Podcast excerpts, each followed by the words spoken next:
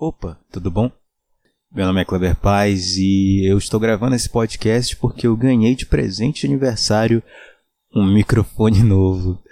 Os meus amigos fizeram uma surpresa para mim, eles se reuniram e compraram esse microfone que eu estou usando agora. E eu queria agradecer de verdade para todos vocês. Vocês sabem que foi um dos melhores presentes que eu já ganhei. Mas antes que eu me esqueça, vamos falar de Cidade Invisível.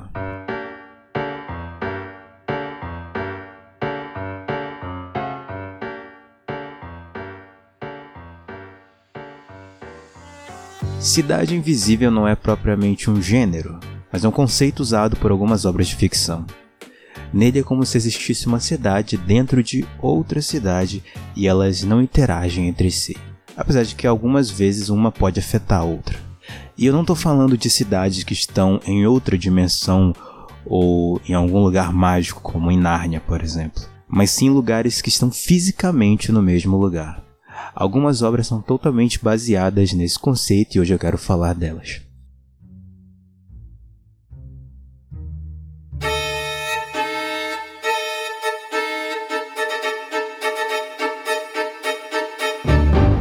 O livro Lugar Nenhum do Neil Gaiman conta a história do Richard Mayhew, um habitante de Londres que um dia salva uma garota estranha que tinha poder de criar e abrir portas em qualquer lugar. Essa garota é a Dor e ela veio da Londres de baixo. Por conta de alguns problemas, o Richard tem que ir com a Dor para Londres de baixo e aí a história começa. A Londres de baixo fica literalmente embaixo da Londres normal. As pessoas da Londres de baixo sabem da existência da de cima, mas não o contrário.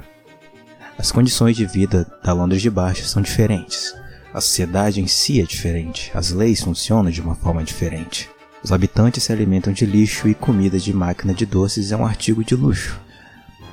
Um detalhe interessante é que a partir do momento em que o Richard interage com os habitantes da Londres de baixo, as pessoas de cima esquecem quem ele é.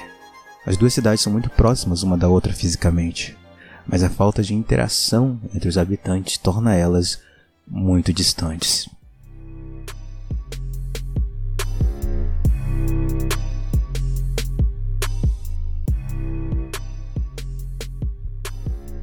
Outro livro que usa esse conceito é A Cidade e a Cidade, do escritor Shaina Mieville.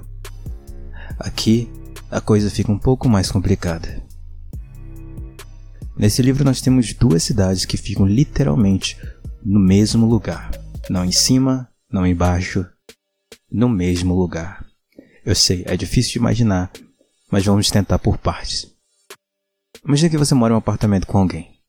Você não conhece essa pessoa. Você só divide o apartamento com ela. Vocês conseguem se ver, mas fingem que o outro não existe. Vocês conseguem ver os pertences do outro, mas fingem que essas coisas não existem. Alguns cômodos são exclusivos de cada um de vocês. Você finge que os cômodos da outra pessoa não existem e ela finge que os seus não existem. Agora expande isso para uma cidade inteira. Em uma cidade cidade você tem duas populações que dividem o mesmo espaço geográfico. Na verdade, no livro, interagir com alguém de outra cidade é o crime mais grave que existe, pior do que o assassinato. Mas aí você me pergunta, beleza, Kleber, muito interessante, muito bacana, mas por que, que você está falando isso? Porque as cidades invisíveis existem.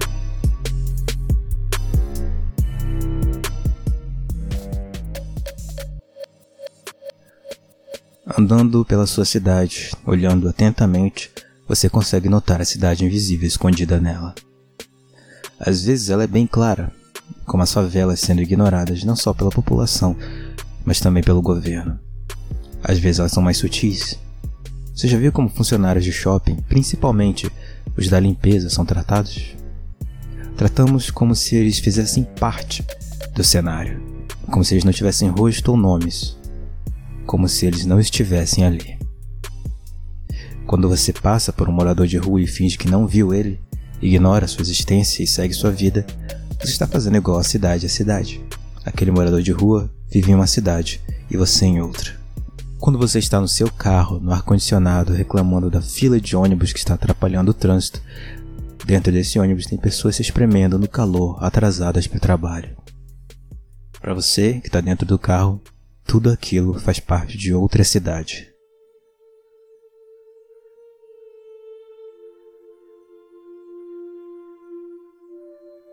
Mas como eu disse, as cidades se afetam.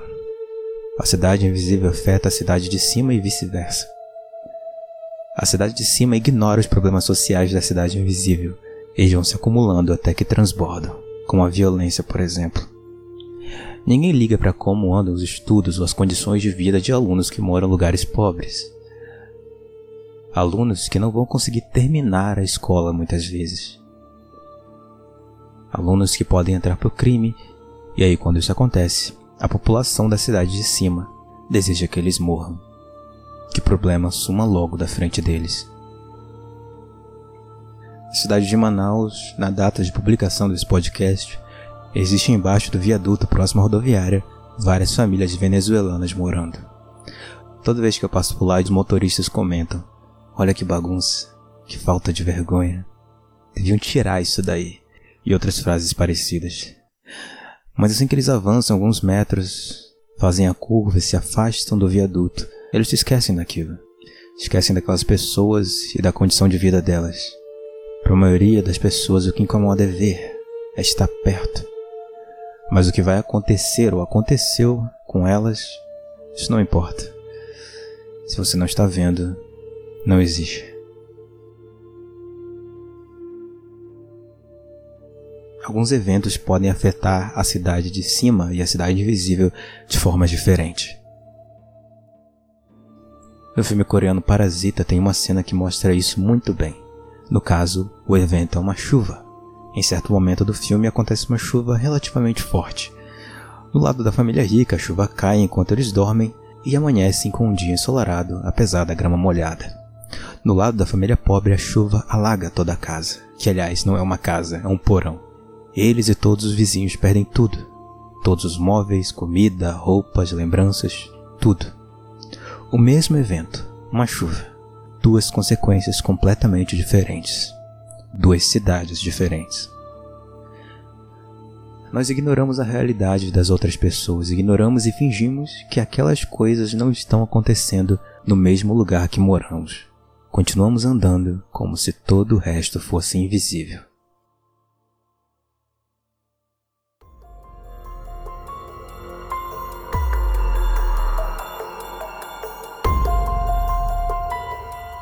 Conhece o Jordan Peele? Ele é um diretor e roteirista, ganhador do Oscar, aliás, que fez o filme Corra, ou no seu título original, Get Out, que é um dos melhores filmes que eu já vi. E não satisfeito, Jordan Peele pensou: eu tenho que fazer o Kleber me amar mais. E aí, em 2019, ele lança o filme Us.